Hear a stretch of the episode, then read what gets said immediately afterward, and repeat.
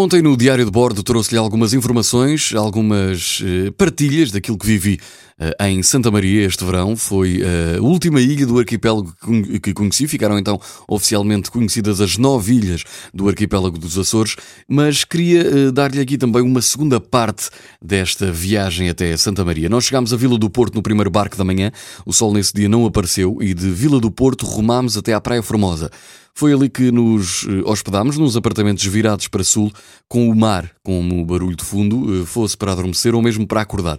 Eu diria que três noites acaba por ser o ideal para ficar a conhecer a ilha de Santa Maria.